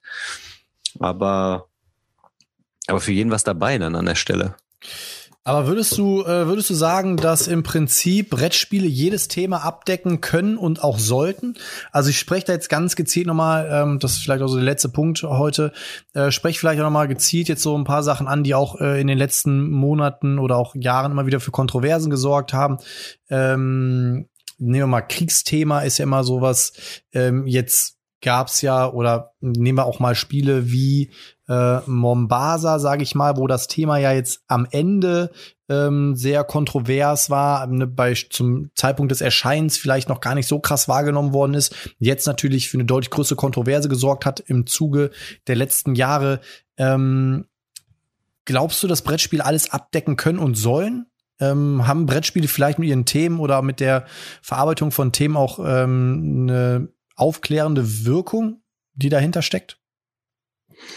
Ja, das muss man, Also das muss man schon klar voneinander trennen, ob es jetzt ein einfacher klassischer Unterhaltungsfaktor sein soll oder ob das Spiel natürlich in die Bildung oder in die Erziehung mit reinspielen soll. Ne? So, ähm, ich habe mir jetzt zum Beispiel äh, vor Weihnachten 13 Tage mhm. gegönnt, zwei, klassisches Zwei-Personen-Spiel auch so und Fast das habe ich Games, mir geholt, ne? weil so so Kuba-Krise mich dann auch interessiert, habe es noch nicht gespielt und das soll ja tatsächlich auch das ganz gut widerspiegeln. Du siehst die Karten. Ich habe jetzt auch äh, Fire in the Lake mal spielen dürfen, wo dann auch wirklich dann so die Original-Events dann so damit drin sind und man da auch natürlich was hat. Und es kommt immer darauf an, welcher Pannekopf dieses Spiel dahinter spielt.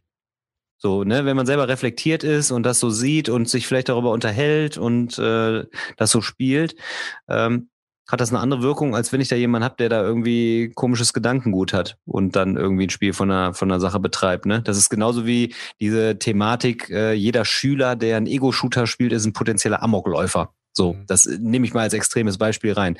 Das heißt, äh, grundsätzlich ähm, ist es nicht äh, ausschlaggebend, glaube ich, äh, was das, was das, äh, was der Spieleentwickler mit dem Spiel bezwecken will, sondern was natürlich der Konsument am Ende mit dem oder aus dem Spiel auch noch selber macht. Es ist ja auch so in der Kontroverse, dass jetzt Hakenkreuze oder sowas, sowas als Beispiel dann auch im Brettspielen auftaucht. Aber wenn jetzt das Thema ist, äh, ich, ich will jetzt Hitler umbringen und da taucht ein Hakenkreuz auf, dann ist das ja nicht verherrlichend, ne? Und aber solche Sachen geraten natürlich relativ schnell in den Fokus, ohne vielleicht richtig beleuchtet zu werden und werden dann direkt in irgendwie einen äh, schlechten Zusammenhang gebracht. Und äh, ja, also so ein Thema wie Black Orchestra zum Beispiel finde ich auch mega interessant und mega spannend. Und äh, auch da kannst du im Prinzip ein Interesse wecken äh, geschichtlich gerade. Und äh, was jetzt aber natürlich nicht zu 100% geschichtlich das abdeckt, aber klar, also du kannst, also ich glaube heutzutage, ähm, genauso wie das die Mode hergibt, dass du einfach wieder alles tragen kannst, vom Bauch frei bis Schlaghose, dass man sagt, man, wir leben gerade in so einer Zeit, wo wirklich alles möglich ist, alles erlaubt ist und äh, wir total tolerant sind. Genauso ähm, könnte das beim Brettspiel funktionieren, wobei da auch noch viel äh, Konservativismus ist, sagt man das so? Wo, wo man auf jeden Fall noch sehr konservativ ist, glaube ich, an der Stelle und da so ein bisschen so Sachen so beäugt.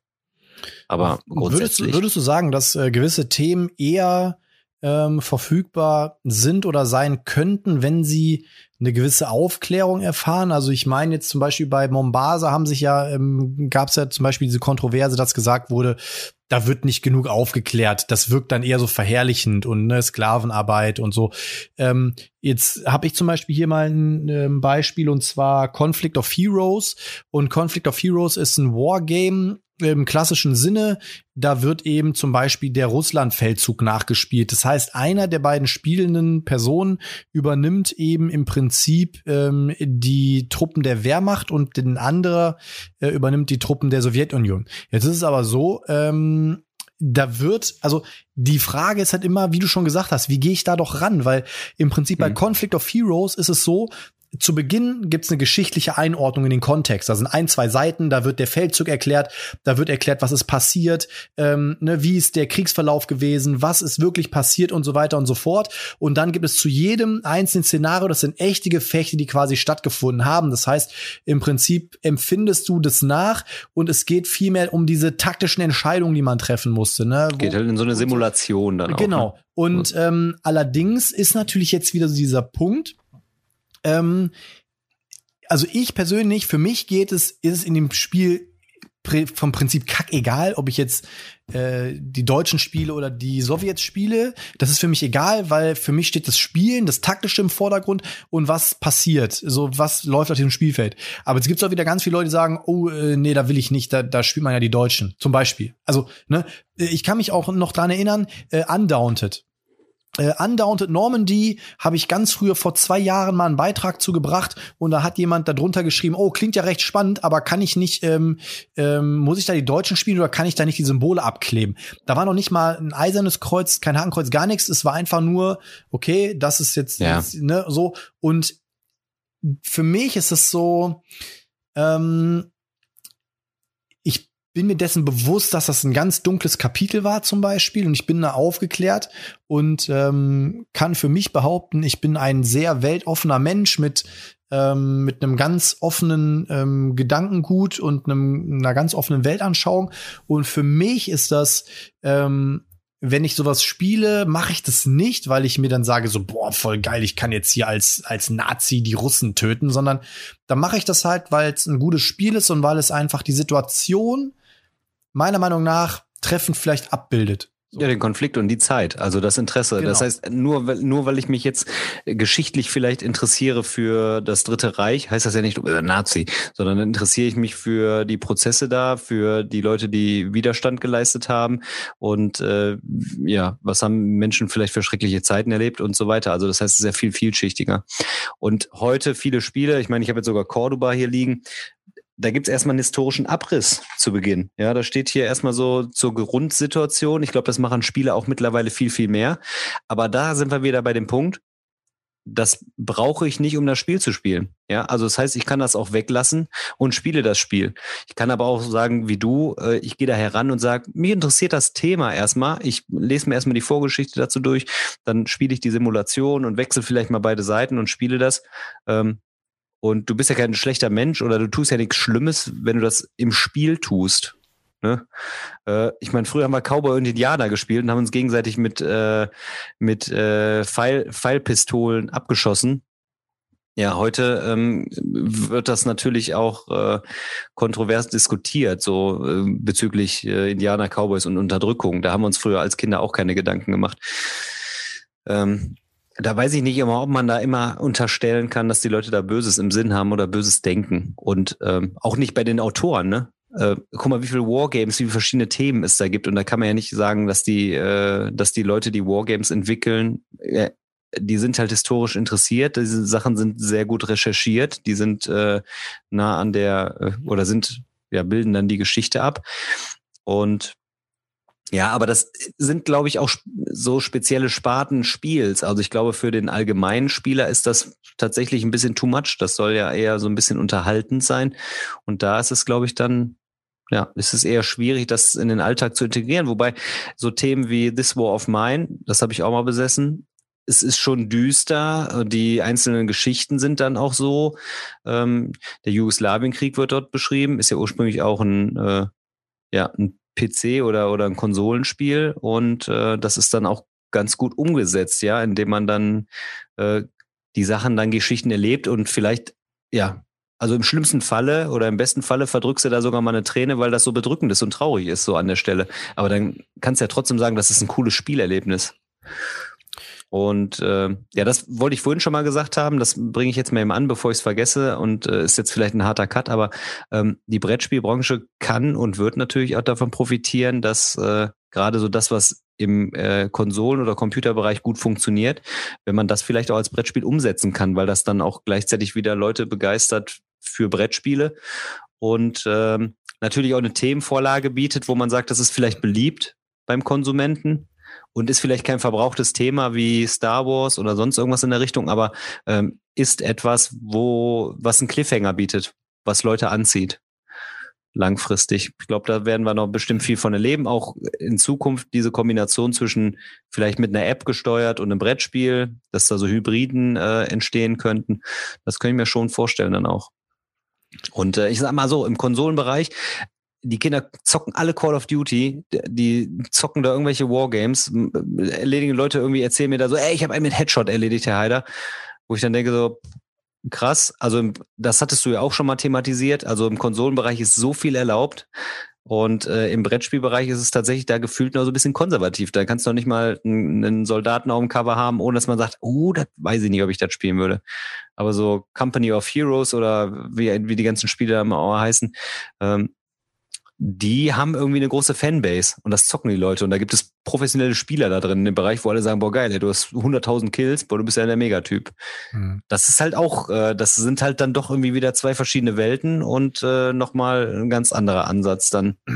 Also die Frage, die ich mir halt dann noch immer stelle und vielleicht kann ja die können ja die Leute mal was in die Kommentare hauen. Ähm, ab wann rede ich wirklich davon, dass etwas verherrlichend ist? Ähm, und wo ist die Grenze, dass ich sage, da ist mir die Aufklärung so gut gelungen, dass ich das einsortieren kann. Ähm, denn ja, das ist ja, glaube ich, so das, das Hauptproblem. Ne? Also da gibt's ja viele, viele Diskussionen. Und ähm, ich, ich bleibe jetzt einfach mal bei Mombasa, einfach weil ich jetzt nicht noch irgendwie da viel mehr irgendwie nehmen möchte. Ähm, da haben sich ja viel daran gestoßen, dass eben natürlich ähm, dunkles Zeitalter war und ähm, da wurde halt gesagt, ja, im Prinzip ist ja das auch Sklavenarbeit, die da verherrlicht wird, weil du kriegst ja Siegpunkte, wenn du das und das machst. Ähm, und da fehlt die Aufklärung. Ähm, jetzt gibt's Leute, die sagen, ja, aber auf der ersten Seite, da wird ja erklärt, ey, Kolonialismus und so, äh, so und so, so und so, ne, das war ein dunkles Zeitalter. Wer sich informieren will, der kann dahin, das ist nur loser miteinander verknüpft, ähm, ne, das soll das gar nicht, ne, das soll eigentlich eine Wirtschaftssimulation sein. Ähm, da ist dann auch wieder die Frage, ne, so, mh, hm, reicht das, reicht das nicht? So, wo ist da die Grenze? Hätte man vorher vier Seiten was über den Kolonialismus schreiben müssen, ähm, um den Spieler oder die Spielerin erstmal zu sensibilisieren dafür, was jetzt hier eigentlich passiert, ähm, um nochmal mehrfach klarzustellen, dass das natürlich nichts Schönes ist, aber dass es, ne, also das, ich finde, das Thema spaltet allgemein oder also diese, diese Themen, dieser Themenclash, der spaltet momentan ähm, so ein bisschen, weil natürlich auch viele sagen so, ja, wir können ja auch nicht immer die Augen zu machen, wir können jetzt nicht ganze Themen einfach ausklammern, nur weil wir sagen, das war eine dunkle Zeit. Dann gibt's natürlich wieder diese Gegenargumentation, die sagt, ja, okay, aber man kann es ja, man muss kann es auch anders darstellen. So, man kann es vielleicht besser aufklären oder oder. Und ähm, das finde ich ist eine super spannende, komplexe Diskussion, ähm, wo ich auch ja, immer, wo ich auch nicht immer wüsste, was ich antworten soll. Also was halt cool ist, zum Beispiel äh, in Pax Pamir, da steht auch so ein historischer Abriss und da ist natürlich die Herangehensweise eine andere. Das heißt, da nimmst du nicht im Prinzip die Besatzer, sondern da spielst du das ja zunächst erstmal äh, mit den Sympathien von der anderen Seite heraus. Und das wird halt so präsentiert. Ich glaube, das ist grundsätzlich auch immer eine Aufgabe des Verlag-Portfolios. Ähm, das heißt, wenn ich mir das zur Aufgabe mache, solche Spiele rauszubringen, die vielleicht ein bisschen schwereres Thema haben, dann sollte ich das nicht als Eintags, als Eintagsfliege machen, sondern muss ich natürlich daran arbeiten. Dann ist das in meinem Portfolio, dann bringe ich öfter so Spiele raus. Dann muss ich eine Expertise haben in dem Bereich, äh, dass ich nicht irgendwas falsch abbilde. Und ähm, dann weiß man letzten Endes, wenn man von dem Verlag XY ein Spiel kauft, ähm, in welchem Bereich das Ganze geht. Ne? Also ich glaube kaum, dass äh, Abacus-Spiele jetzt so ein krasses Wargame oder so rausbringen, weißt du? Sowas in der Richtung. Das heißt, es muss natürlich auch dann immer so äh, eingebettet sein und dann irgendwie passend sein an der Stelle. Und dass der, derjenige, der es kauft, dann auch äh, dann weiß, woran er ist an der Stelle. Aber losgelöst davon, äh, was thematisch heutzutage erlaubt ist oder ein Tabuthema, also ich meine, äh, es gibt sicherlich auch richtig heftige Themen, äh, mit Massenmördern oder was weiß ich, äh, das würde, ja, weiß ich nicht. Äh, solche Sachen, da rennst du durch die Gegend und killst irgendwas. Bei einem Videospiel ähm, ist das umsetzbar. Beim Brettspiel würde ich jetzt sagen, oh, das wäre, ähm, dann stellt sich dann vielleicht eher die Frage, ähm, was, was will denn so ein Brettspieler? Was will er denn spielen? Und äh, da kommen wir vielleicht zu der Frage, die, oder nochmal zur Frage zurück, was du sagst, kannst du dir vorstellen, was vielleicht äh, so eher ein Tabuthema ist oder was man so im Brettspielbereich. Ich glaube, wenn ich mehr, je mehr ich drüber nachdenke, ist, dass man im Brettspielbereich dann tatsächlich doch ein bisschen äh, ja, eher noch ein bisschen konservativer ist. Und äh, ich glaube auch so, diese vielen wechselnden Bilder in so einem Videospiel, das verdrängt man sofort. Man sieht irgendwas Grausames und ist dann in der nächsten Szene. Beim Brettspiel liegt sowas vielleicht auch offen auf dem Tisch. So, und das heißt, man hat einen längeren, längeren Blickwinkel da drauf oder einen längeren Zugriff darauf, dass das vielleicht ein bisschen solche Sachen verstörender sind. Ne? Mhm. Nehmen wir jetzt mal als Beispiel, ich sage jetzt mal, es gibt ein Brettspiel zum Thema Massenmörder. Dann spielst du einen Massenmörder in einem, in einem Videospiel und dann metzelst du da rum, dann ist das so ganz normal, die Bilder wechseln. Hast du das aber auf dem Spielbrett, dann hast du vielleicht Karten oder bestimmte Dinge oder Vorgänge da liegen und die sind länger präsent. Weißt du, was ich meine? Mhm, Verstehe ich, ja. So, dass, dass das physischer ist irgendwie und dass das dann irgendwie ein bisschen verstörender ist. Das heißt, man hat letzten Endes dann vielleicht auch eine ganz andere Herangehensweise. Und das jetzt als hartes Thema, vielleicht auch mit Wargame, dass man das plastischer so vor sich hat, dass das vielleicht auch ein bisschen bedrückender ist, als wenn man das einfach nur in einem Videospiel abhandelt. Das, äh, Obwohl ja, ich persönlich ja finde, dass im Videospiel ja diese Handlungstendenz, dieses ich drücke jetzt auf den Knopf und betätige quasi äh, den Abzug und schieße jemanden, sehe das Blut spritzen, das ist ja eigentlich viel dynamischer, das ist ja eigentlich viel realistischer, weil halt auf dem Board, da passiert ja viel ähm, sage ich jetzt Kopf. mal in der Fantasie so, ne? Und da kann man sich ja selber, ähm, man ist ja selber Herr darüber, wie tief ich jetzt da reingehe. Wenn ich auf den Bildschirm gucke und ich baller einen um, dann sehe ich das Blutspritzen, es passiert, so, ne? Ja, aber es ist stumpfer. Das ist stumpfer. Und ich glaube, der Brettspieler denkt dann vielleicht in dem Moment ein bisschen mehr. Das würde ich gerne mal, das, das, das wäre mal cool, wenn ihr das in die Kommentare mal packt, ob der, ob der Brettspieler sich mehr Gedanken über Vorgänge und Prozesse macht und deswegen vielleicht das äh, eher noch äh, schwieriger ist mit bestimmten Themen. Äh, ich, ich würde das schon so sehen, dass man äh, gerade bei so einem Ego-Shooter oder sowas, jetzt ist man da so bei diesen klassischen Stereotypen Vorurteilen, aber ähm, dass da Bilder einfach schneller an einem vorbeiwandern und im Prinzip, dass ich nicht selber generieren muss, sondern das vorgesetzt bekomme. Mhm. So. Bei dem anderen muss ich mich von, so reinversetzen vielleicht eher und der ein oder andere hat dann nicht so Lust, sich da rein zu versetzen oder sagt, nee, das ist, ist nicht mein Themengebiet. Und äh, dadurch, dadurch äh, entsteht dann eher so ein, so eine äh, Differenz dazu oder so, eine, so, ein, so ein Abstand dazu? Also ich glaube, man, das ist echt ein sehr komplexes Thema, weil ich denke mir die ganze Zeit, auf der einen Seite hast du recht, es ist auf jeden Fall auch Aufgabe des Verlages, wie produziere ich das Ganze, wie wird das Ganze demonstriert. Auf der anderen Seite, ähm, wenn du jemanden da sitzen hast, der das spielt und der dadurch eine etwas Verherrlichendes ziehen möchte, der macht das halt auch. Ähm, ich habe jetzt die ganze Zeit das im, im Kopf, was du meinst mit Massenmördern. Nehmen wir mal angenommen, ähm, du hast ein Brettspiel, da geht es um einen Massenmörder und in dem Brettspiel geht es eigentlich darum, den zu fangen und äh, den hinter Gitter zu bringen. Und du löst diesen Fall und es geht eigentlich darum, den einzusperren, weil das ist was Schlechtes. Ähm, dann ist das Spiel natürlich erstmal produziert im Sinne von, okay, äh, wir sehen, das ist was, was Schlechtes, wir versuchen, ähm, das Böse zu besiegen. Äh, wenn da aber jetzt jemand sitzt, der total fasziniert davon ist, der sich denkt so, oh krass, der kommt die ganze Zeit, entkommt die ganze Zeit und jetzt hat er wieder einen umgebracht. Äh, da kann ja auch trotzdem sein, wenn ich da was wirklich was Negatives draus ziehen möchte, ziehe ich da auch was Negatives draus. Das, das ist ja die andere Seite. Ne? Natürlich, klar, wäre es was anderes, wenn du jetzt ein Brettspiel machst, wo du Punkte dadurch bekommst, wenn du Menschen umbringst. Klar, natürlich. Deswegen sage ich ja, es sind zwei Ebenen. Auf der einen Seite hast du den Verlag und den Autor, denen es natürlich obliegt, wie du das Ganze machst. Ähm, aber auf der anderen Seite hast du natürlich immer noch äh, die Leute, die ihr eigenes Gedankengut und ihre eigene Weltanschauung da natürlich mit reinbringen. Und ähm, da ist wirklich die Frage, und das finde ich super spannend, und vielleicht können das wirklich auch mal ein paar Leute in die Kommentare schreiben, also heute mal ein bisschen mehr an euch, äh, was ihr reinhauen könnt. Ähm, aber ab wo ist es wirklich, wo kann man, wo ist die Grenze gezogen, dass man sagt, ab hier wird etwas nicht mehr verherrlicht ähm, und ab hier ähm, ist es zu viel oder ähm, ne, weil gerade Mombasa spaltet da ja so ein bisschen die Meinung in dem Fall. Es gibt Leute, die sagen, sie finden die Aufklärung okay und sie fühlen das gar nicht so, dass da irgendwie so diese Sklavenarbeit stattfindet. Es gibt Leute, die sich da ganz massiv dran stören. Ähm, deswegen finde ich, das eine super spannende äh, Diskussion auf jeden Fall. Und da würde mich auf jeden Fall interessieren, was die Leute dazu sagen. Ja. Das stimmt. In dem Sinne würde ich sagen, sind wir durch für heute, oder? Da, da sind wir mal richtig durch. Oder hast du noch was? Wer ist die Folge? Daniel und der Massenmord oder was? ja, es ist jetzt so ein bisschen äh, abgedriftet von äh, Marvel zu ähm, schwierigen Themen, aber es ist, es ist und bleibt spannend und es ist ja nicht von der Hand zu weisen, dass im Videospiel deutlich mehr geht als im Brettspiel. Und das ist auch interessant, äh, abschließend äh, von euch zu erfahren, wie, wie ihr das Ganze seht. Ob ihr sowieso sagt, mit dem Portfolio an Brettspielen bin ich eh zufrieden, da brauche ich gar nicht mehr. Oder ob ihr sagt, boah, sowas richtig krasses fände ich schon mal interessant. Oder ähm, ja, ob ihr einen ganz anderen Blickwinkel habt. Das wird mich auf jeden Fall auch interessieren und das werden wir sicherlich dann auch im kommenden Podcast dann äh, mit aufnehmen, wenn ihr da fleißig kommentatiert. Ich freue mich drauf. Ja, Gib in diesem Sinne, ähm, wir haben ja gesagt, wir sprechen über Themen. Insofern passt es ja eigentlich zusammen. Ich fand es eine ganz, eine ganz runde Sache, obwohl man auch sagen muss, dass man da jetzt noch stundenlang weiter drüber reden könnte, denn es gibt noch ganz Absolut. viele Themen und ähm, auch Diskussionen, äh, die da mit reinspielen.